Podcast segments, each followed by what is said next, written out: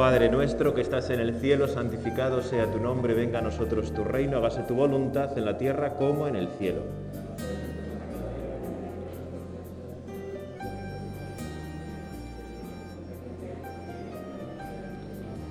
Bueno, lo primero y antes de que se me olvide, lo más importante, feliz Pascua de Resurrección.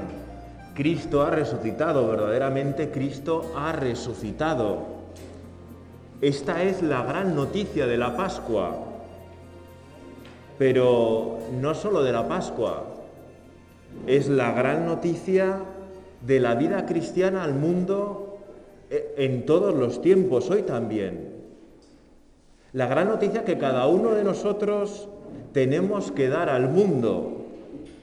El mal ha encontrado solución en Cristo resucitado.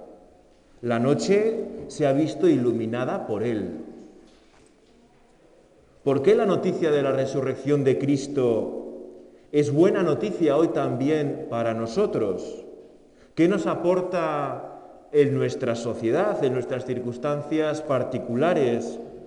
y en el momento histórico en el que nos encontramos? Bueno, parece que es una gran pregunta. si Cristo ha resucitado y esto es tan importante, por algo ha de serlo. Si Cristo no hubiera resucitado, mi vida cambiaría en algo. Una punta de fondo, ¿no? Si Cristo no hubiera resucitado, ¿a mí en qué me afectaría vitalmente? Claro. A los primeros cristianos la resurrección de Cristo les cambió totalmente. Toda su vida se vio revolucionada por este acontecimiento y más aún por el encuentro personal con el resucitado. Les cambió tanto que les llevó no solo al cambio interior de cada uno de ellos, no, no, al cambio del mundo entero a lo largo de generaciones. En solo tres siglos, un imperio se hace cristiano, que es una barbaridad. Y allá donde van los cristianos se va anunciando a Cristo, durante toda la historia.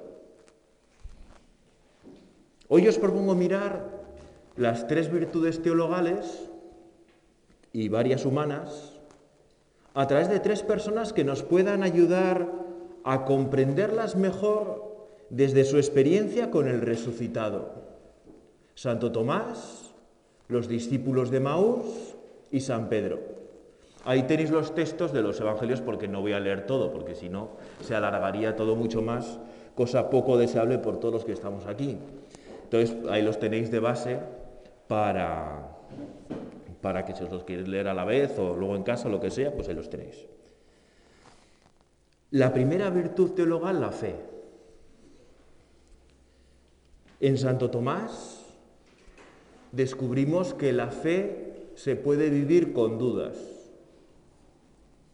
porque la fe va creciendo a lo largo del tiempo. Hay veces que todos somos un poco demasiado como blanco o negro, ¿no? A los chavales tantas veces les decimos a los hombres, bueno, que la vida no es blanco y negro. Bueno, sí, pero luego eso a todos nos cuesta, a ellos y a nosotros vivirlo bien, ¿no? La fe va creciendo a lo largo del tiempo. Se puede creer con dudas. Y la virtud muy propia de la fe, que es la perseverancia. La perseverancia. Bueno, en Santo Tomás a mí es un apóstol que me, que me fascina. En Santo Tomás encontramos al discípulo incrédulo y confiado al mismo tiempo. En él podemos encontrar las contradicciones que también encontramos en nosotros tantas veces de todos conocido, ¿verdad? Si no meto el dedo en el agujero de sus manos, si no meto la mano en su costado, yo no creo. Bueno, es lo que tantos dicen hoy. Si no veo, si no toco, yo no puedo creer.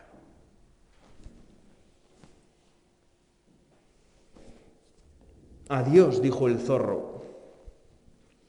He aquí mi secreto, que no puede ser más simple Solo con el corazón se puede ver bien. Lo esencial es invisible a los ojos. Lo esencial es invisible a los ojos, repitió el principito para acordarse. Libro por todos conocido. Bueno, el Evangelio de Santo Tomás termina de una manera absolutamente impresionante, con el apóstol reconociendo el señorío y la divinidad de Cristo. Señor mío y Dios mío. Lo esencial es invisible a los ojos, nos podemos repetir hoy también nosotros para que como al principito se nos quede grabado. En pocas líneas el Evangelio describe un viaje interior profundo y largo que nuestro apóstol recorre en tan solo ocho días, pero que supone un gran cambio en él y en todos los que después se van a encontrar con él, hasta su muerte como mártir, que la tradición sitúa en la India, nada más y nada menos. Bueno, Santo Tomás, como tantas veces nosotros, no puede creer en el anuncio de la resurrección de sus amigos.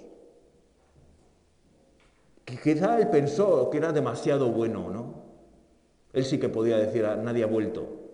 nosotros no lo podemos decir con verdad, pero él sí que lo puede decir, nadie ha vuelto, esto es demasiado nuevo, esto es demasiado bueno. El Evangelio de este domingo pasado decía que a los apóstoles les costaba creer por la alegría, porque es que era demasiado bueno. Es que es una noticia demasiado buena para creerla. Que si es verdadera, cambia demasiado nuestra vida. Porque si la muerte ya no hay que temerla, pues entonces ¿qué hay que temer en esta vida? Claro, es que cambia mucho las cosas. Santo Tomás no cree en el anuncio, pero confía en la alegría de sus amigos. A los que había dejado tan tristes como él, y, encuentra desbordados por un ánimo y un brillo en su mirada que le resulta absolutamente innegable. Es maravilloso.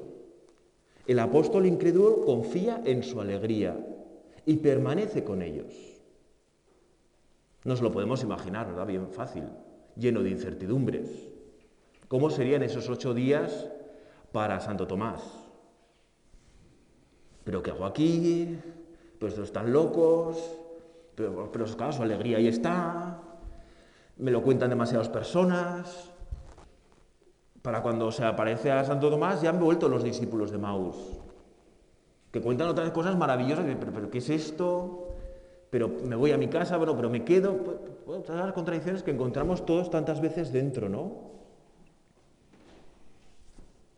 Santo Tomás no cree en Jesús resucitado, pero confía en la incipiente iglesia, que ahí estaban sus amigos. Quizá también nosotros tengamos que dedicar un poco más de tiempo a escuchar lo que dice la iglesia, a escuchar cómo nos habla y qué nos dice la iglesia del resucitado. Captar con los ojos del corazón esa verdad grande que tantas veces los ojos pues, no pueden captar, pero el corazón sí. Porque ves un testimonio en otros y dices, bueno, aquí hay algo que es distinto. Quizá tú todavía no has visto a Jesús resucitado en tu vida, pero conoces a quién sí. En la tierra en la que nosotros vivimos es casi imposible no encontrar a alguien que tenga fe, que la viva con alegría, que la viva con gozo. Bueno, pues confía y como Santo Tomás persevera en tus dudas confiando en la alegría del que sí que lo ha encontrado. Bueno, es difícil, pero es posible. A Santo Tomás le fue bien, desde luego. Bueno, avanzamos. Es la virtud de la esperanza, pero una esperanza con miedo, sin ánimo, y la virtud humana de la paciencia. Nos encontramos con los discípulos de Maús, esta pareja de impacientes. Yo lo he descubierto este año. Son un par de impacientes que reflejan bien la impaciencia con Dios que también nosotros tenemos tantas veces. Oye, si eres Dios, manifiéstate en mi vida ahora. Si Dios existe, que se acabe la pandemia ahora, claro, cuando nos interesa. Actúa como yo quiero, como me conviene, como a mí me gustaría, como me viene bien ahora. Bueno, esto es lo que en realidad se llama tentar a Dios. Y es un mal método para descubrirle en nuestra vida. Yo he rezado mucho a Dios y nunca me ha concedido lo que le he pedido. Seguí decir muchas veces. ¿De verdad buscamos al Dios verdadero? Cuando nos dejamos llevar de estos pensamientos que descubrimos realmente más como tentaciones que como buenas ideas. Quizá el error esté ahí. Buscar un Dios que se plegue a mis deseos, que coma de nuestra mano. Buscar a un Dios controlado, al cual yo controlo. Ahora que me interesa, quiero que estés aquí. Pero luego déjame un poquito en paz, ¿no? Cuando yo no, pues en verano, pues déjame un poco tranquilo, ¿no? Bueno, es un poco lo que le pasó a esta pareja, insisto, de impacientes. El Evangelio nos lo sitúa el mismo día de resurrección, avanzando con paso lánguido, ¿verdad? Por todos muy conocido este Evangelio, tristes hacia Maús, está muy bien relatado por Lucas porque ves perfectamente en el relato la tristeza, la pesadez, está muy bien hecho. Bueno, regresaban a sus labores, ¿no? Después de unos días en Jerusalén. Jerusalén es una ciudad del culto y es una ciudad un poco festiva. Para el que va a Jerusalén no trabaja en Jerusalén. Entonces van a la Pascua, van a disfrutar de la vida. Bueno, ellos habían puesto tantas esperanzas, tantas expectativas en Jesús, Parecía un profeta como los antiguos, ¿no? Pero se han visto defraudados en lo más profundo, porque no ha respondido a sus expectativas. Nosotros esperábamos, dicen. Bueno, si hubieran sabido esperar, se hubieran encontrado con Jesús aquel primer día a primera hora, además. Se aparecía a muchas personas. Jesús a lo largo de ese día, ¿no? A las más madrugadoras, que son las mujeres, pues las primeras, cuando van al sepulcro. Y a los once de nuevo al terminar el día, ¿no? Y se ha aparecido a Pedro y se ha aparecido, bueno, se ha aparecido mucha gente. Bueno, de nuevo hay un detalle hermoso en el relato de Lucas acerca de los discípulos de Maús, que es el cambio llamativo que se produce en estos dos discípulos. A mí es una cosa que siempre me ha fascinado. ¿no? Porque es, venga, vamos, tal, sí, bueno, para aquí, para allá, se va haciendo de noche, llega al lugar de una posada y pues vamos a parar porque ya no se puede seguir el camino, ya continuaremos, ¿no? Y Jesús, pues hace ademán de seguir, porque a Jesús, si nosotros no le detenemos, sigue camino. Eso se ve en este Evangelio. Que si tú le dices, oye Jesús, quédate en mi vida, Jesús va a seguir, porque Jesús no te quiere obligar a nada. Oye, quédate con nosotros que el día está cayendo, que atardece, que se hace tarde. ¿A dónde vas, no? Quédate con nosotros y pues, compartimos y tal. Bueno, esos mismos,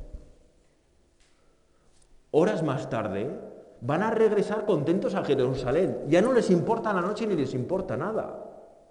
¿Qué ha ocurrido para que ya no les importe nada? ¿Se han encontrado con Jesús resucitado? Así es sencillo. Ha ocurrido Jesús. A pesar de que sus ojos no han sido capaces de reconocerle mientras les explicaba las escrituras, todo lo referido a él en el Antiguo Testamento, en los profetas, en los salmos, en la ley, ellos no eran capaces de reconocerle. Pero ya no, luego dicen, no ardía nuestro corazón, algo se estaba moviendo dentro. No, Jesús les da la primera catequesis de la historia. ¿no? Cuando dicen, no, la catequesis, ¿dónde aparece la Biblia? Aquí, aquí. Cuando Jesús la da.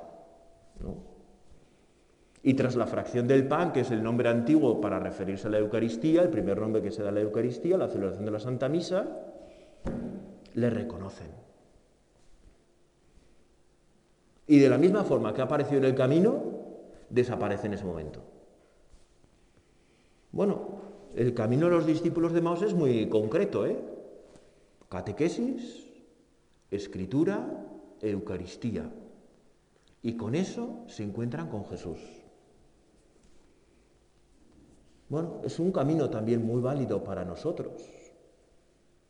Formación, catequesis, de cualquiera de sus formas. Conocer mejor los contenidos de nuestra fe. Escritura, Dios que nos habla. Eucaristía, Jesucristo que se nos entrega, que nos une. Pero la Eucaristía no son los que se nos entrega. La Eucaristía no se me entrega a mí, se entrega a la Iglesia. A mí en cuanto que estoy unido a la Iglesia, y como cristiano me une a toda la iglesia. Porque no se puede separar Cristo e iglesia. No se puede separar. Bueno, es un cambio profundo que también se puede dar en cada uno de nosotros. No solamente para tiempos antiguos. ¿Cuántas personas se han convertido simplemente por ir a misa, sin saber muy bien qué está pasando, por leer la Biblia, por escuchar bueno, pues charlas o catequesis o lo que sea, ¿no? Que les han ido explicando las cosas y digo, ah, pues tiene sentido, tiene sentido, claro. No, pues una esperanza a veces, o en el miedo, en medio del miedo, del desánimo, de, bueno, pues, vete tú a saber, ¿no? Pero que hay que esperar con paciencia, con paciencia. ¿No? Estos dos, si se hubieran quedado en Jerusalén, hubieran visto a Jesús antes. Y no han tenido ese momento de, oh, a veces a nosotros nos pasa que no tenemos paciencia con Dios. No, con Dios hay que tener paciencia. Si creemos que verdaderamente Dios es Dios, que Él es el soberano y nosotros las criaturas, tenemos que tener paciencia con Dios. Cuando tú quieras, Señor, como tú quieras, donde tú quieras, oye, te lo dejo todo a ti, porque para eso eres Dios. Pues eso me dice a mí mi fe, si no, y por último, la caridad. El amor, ¿no?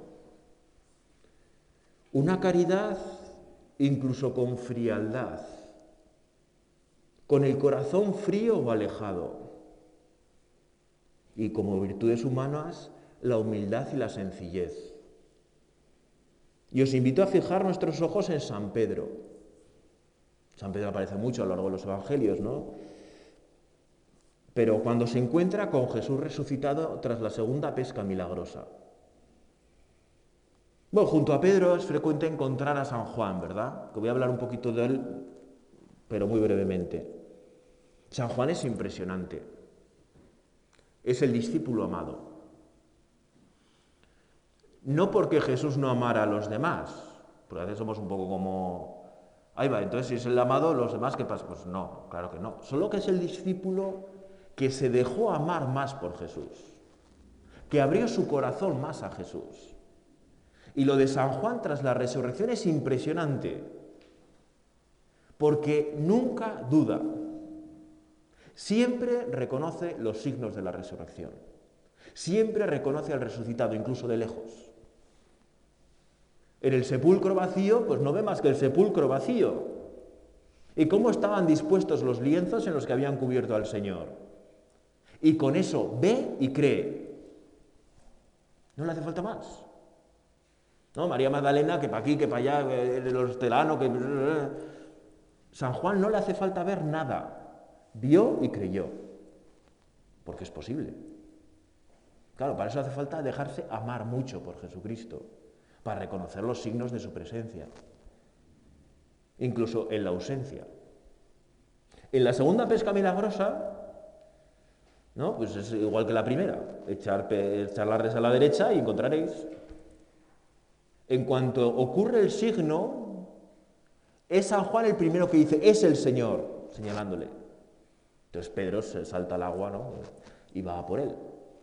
Pero el que le reconoce desde lejos solamente por el signo, porque descubre que en ese signo está el Señor, es presencia del Señor, es San Juan, el discípulo amado. Queremos reconocer con fuerza a Jesús en nuestra vida, pase lo que pase, y está pasando mucho. Dejémonos amar por Él. Abramos nuestro corazón a Cristo. Y entonces le reconoceremos en muchas circunstancias de nuestra vida, que ahora nos cuestan especialmente. Bueno, pero vamos con San Pedro. San Pedro nos va a mostrar el encuentro con Jesús con el peso de la culpa en el corazón. Cristo ha resucitado, pero podemos imaginar con facilidad cómo está su corazón. No es el primer encuentro de Pedro con Jesús, ya ha tenido varios encuentros. ¿Cómo miraría Pedro a Jesús resucitado, eh? Antes de este momento. Ay, Dios mío, con lo que he hecho. Se escondería un poquillo, ay, no me mires mucho de frente, que me avergüenzo enseguida, ¿no? Porque todos hemos estado así en algún momento u otro de nuestra vida, ¿no? ¿Cómo está su corazón? ¿Cómo le pesaban las negaciones? Los juramentos, ¿eh? porque el Evangelio dice, le negó con juramento, con blasfemias. Juró eh, que no le conocía. Cuando nada, dos horas antes había dicho moriré por ti porque así somos los hombres, ¿no? Llenos de contradicciones. Tres veces le ha negado Pedro y tres veces le pregunta Jesús, ¿me amas? ¿Me quieres? ¿Me amas más que estos? Y además es muy bonito, esto es una reflexión que yo descubrí gracias a Benedito XVI. Cuando le pregunta, no le dice, Pedro, ¿me quieres? Le dice, Simón, hijo de Juan, ¿me quieres? No está preguntando al Papa, está preguntando al hombre pecador. No le está preguntando al cargo que tiene Pedro dentro de la iglesia, ¿no? Como el primer, primo inter pares, etc. No, no, no, le está preguntando al, al hombre que es Simón, hijo de Juan, ese eres tú. Silmí, ese eres tú. Bueno, San Pedro, ¿verdad? Como hubiéramos hecho probablemente nosotros, da dos respuestas del libro, ¿no? Dos respuestas rápidas. Sí te quiero. Y esto pasa rápido, ¿no? No me la líes. Sí te quiero. Pero ya le pregunta por tercera vez, y Pedro, que no es tonto del todo al menos, ¿no? pues eh, va viendo las cosas y se da cuenta, ¿me amas más que estos? Sí, Señor, tú sabes todo, tú lo sabes todo, tú sabes que te quiero. ¿Cuánto encierran esas palabras? Tú lo sabes todo, tú lo sabes todo. Como digo, ¿verdad? El recuerdo de la traición estaría muy vivo en el corazón de Pedro. ¿Cómo volver a mirar a Jesús con paz, con tranquilidad, cuando le ha negado? Cuando no, solamente ha huido como los demás, no, no, es que se ha plantado en contra. Bueno, la resurrección de Cristo en nosotros choca tantas veces con nuestras traiciones, con nuestro pecado, con nuestra debilidad. Es preciso que de alguna manera Jesucristo resucite en nosotros, que nos llene de su vida, que nos transforme desde el interior, desde lo profundo de nuestro corazón. Tantas Pascuas celebradas a lo largo de la vida, ¿eh? Y seguimos parecidos, con avances y retrocesos. La resurrección de Cristo no es un acontecimiento que solo ocurre fuera de nosotros, sino que estamos llamados a descubrir su fuerza en nuestra vida, en nuestro interior. Esto empieza, como en el caso de Pedro, a través de nuestras miserias, a través de nuestras dificultades, de nuestra debilidad, es ahí donde vamos a descubrir que Jesús es fortaleza en nuestra debilidad y que no son palabras bonitas, que es real, que es fortaleza en mi debilidad, que cuando yo no puedo más, Cristo me fortalece y hace que tenga fuerza. Es fortaleza para mí, capacidad de ser fuerte yo, Es luz en nuestra oscuridad. Que cuando parece que todo se oscurece y que llega la noche y que no hay esperanza de nada, Cristo está ahí y nos ilumina. Esperanza en nuestra noche, de que el túnel tiene luz al final, ¿no? Amor en nuestra frialdad. Firmeza en nuestras dudas e indecisiones. Ese es Cristo para nosotros. Cristo resucitado no es alguien alejado de nuestra vida. No es un optimismo barato, ¿eh? al estilo de Mr. Wonderful, ¿no? de las tazas y tal, ¿no? estas cosas. Todo va a salir bien. Si te esfuerzas puedes alcanzar cualquier cosa. Todo es maravilloso en tu vida. Pues no. La visión cristiana es mucho más realista. Es tan realista la visión cristiana que cuenta con Dios en nuestra vida. Esa ayuda que se nos ofrece para esforzarnos, para poner todo lo que está de nuestra mano, para dejar la piel y entregarnos todo lo que haga falta. Esa fuerza para ser capaces de quemar los barcos tantas veces y no mirar para atrás. De mirar hacia adelante con esperanza pese al miedo, pese al mal que encontramos fuera y también dentro. No hace falta salir fuera de nosotros mismos para descubrir la fuerza del mal. No hace falta. Tampoco hace falta salir de nosotros mismos para descubrir la fuerza de Cristo. Cuando nos ponemos en sus manos, cuando le dejamos, de hecho, con obras, ¿eh? en concreto, que realmente Él sea el centro de nosotros mismos, pese a las dificultades que nos podamos encontrar, que siempre están ahí, claro. Jesús quiere ser para nosotros un cambio real en nuestras vidas, un cambio con consecuencias, no solo en nosotros, que por supuesto, sino también en aquellos que se encuentren con nosotros. No porque de repente seamos unos superhombres, ¿no? Superwoman y tal, sino porque nuestra pobreza, nuestra debilidad, nuestra humanidad se convierte en fuente de Cristo para los demás. Cristo resucitado se presenta siempre de la misma manera. de las manos, paz a vosotros.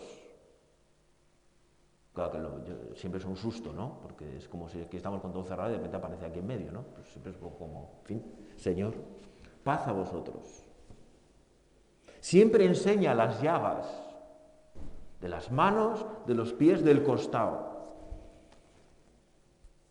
nosotros que tantas veces nos queremos desprender de aquello que nos hiere, de aquello que nos daña, estamos llamados a descubrir con Cristo resucitado que realmente es a través de nuestra debilidad donde se manifiesta la fuerza de Cristo en medio de nosotros. Cada uno de nosotros estamos llamados a descubrir en nuestra vida cotidiana aquellas palabras de San Pablo en la segunda carta a los Corintios.